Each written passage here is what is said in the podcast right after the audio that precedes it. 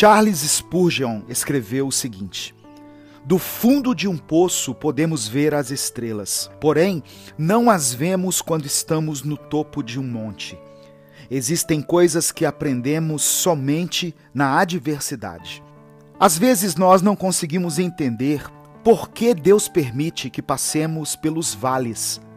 Mas depois compreendemos que as maiores lições que tivemos na vida foram aprendidas nos momentos de luta e de dor.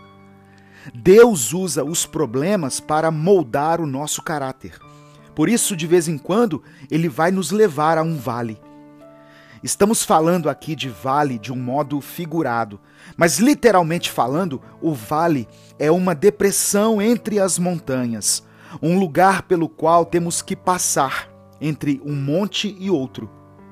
A nossa vida é marcada por momentos bons e ruins, tempos de paz e tempos de guerra, dias nos quais teremos alegria e júbilo e dias em que haverá lamento e tristeza. Biblicamente falando, o Vale de Deus pode ser considerado como um lugar de isolamento, de solidão, um momento da vida onde temos que lidar com as perdas e com a aflição. O vale também é um lugar de ficarmos a sós com Deus, e para muitos se torna um lugar de comunhão. Quando estamos no vale, experimentamos a provação nos sentimos abandonados e desamparados. Quando estamos passando pelo vale, os problemas parecem ser maiores e impossíveis de serem solucionados. Essa palavra que eu quero compartilhar hoje é para você que tem passado pelo vale. A minha oração é para que o Espírito Santo ministre coragem, sabedoria e perseverança ao seu coração, para que você vença esse momento e saia daí vitorioso. A Bíblia fala de muitos vales, mas nessa passagem eu quero mencionar apenas três. O primeiro deles é o Vale da Sombra da Morte. Ele está descrito em Salmos 23. Fala de pessoas que estão lutando contra as enfermidades ou daqueles que tiveram perdas recentes. Nesse tempo de pandemia, muitos foram levados até esse lugar onde tivemos que enfrentar a morte. O segundo vale está descrito em Salmos 84, chamado de Vale de Lágrimas. Esse vale se refere àqueles que têm derramado suas lágrimas perante o Senhor, por vários motivos. Pessoas que lutam pela sua família, que sofrem por causa dos seus relacionamentos ou que estão passando por um momento complicado nas suas finanças. E o terceiro vale que eu quero citar aqui nessa breve reflexão é o Vale dos Ossos Secos, revelado em uma visão no capítulo 37 do livro do profeta Ezequiel. Representa aqueles que perderam a esperança e não acreditam mais no futuro, que não enxergam mais nenhuma possibilidade das coisas darem certo. Pois a única coisa que conseguem enxergar é a destruição e a morte. Talvez você se identifique com um desses vales. Quem sabe a sua vida chegou a um momento no qual você não vê mais saída e, aos olhos naturais, parece ser impossível sair dessa situação. Se você se sente assim, ouça essa palavra até o fim, porque no final eu vou orar junto com você. A boa notícia é que, para cada um desses vales que eu citei, Deus nos dá uma promessa específica relacionada a eles.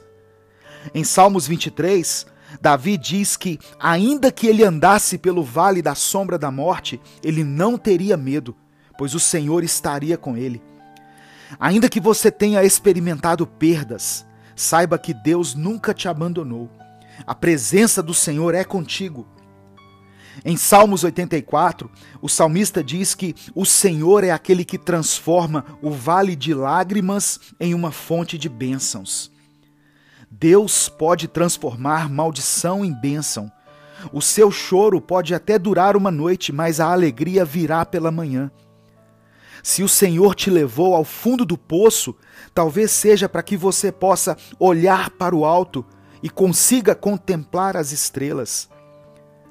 E no vale dos ossos secos, onde não havia esperança, Deus fez com que Ezequiel profetizasse, e os ossos se tornaram um grande exército. Há poder na palavra de Deus para te restaurar. O vale pelo qual você está passando hoje pode se tornar o lugar da sua restauração. Eu quero orar por você. Pai amado e querido, sabemos que o Senhor é um Deus que pode nos conceder vitórias nos momentos felizes e também nos momentos de dor, pois nada é impossível para ti. Obrigado pelas lições que o Senhor ministra ao nosso coração durante a nossa passagem pelos vales e pelos desertos da vida. Cremos que, por mais profundo que seja o nosso vale, ainda assim podemos ser alcançados pela tua graça e pelo teu perdão. Eu te peço que o Senhor visite nesse momento aqueles que têm enfrentado o vale da sombra da morte e sopra sobre eles o teu fôlego de vida. Vá também de encontro aos que enfrentam o vale de lágrimas, e pela tua misericórdia, faça com que a sua maldição se transforme em bênção. Também traga esperança e restauração aos que estão vivendo um tempo de sequidão e escassez.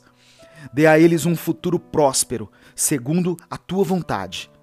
Nós oramos e te agradecemos em nome de Jesus. Amém. Meu irmão, minha irmã, se você crê nessa palavra e acredita que o Senhor tem poder para restaurar a sua vida, escreva aqui nos comentários assim: Eu recebo pela fé a restauração de Deus, ainda que no momento eu esteja passando pelo vale.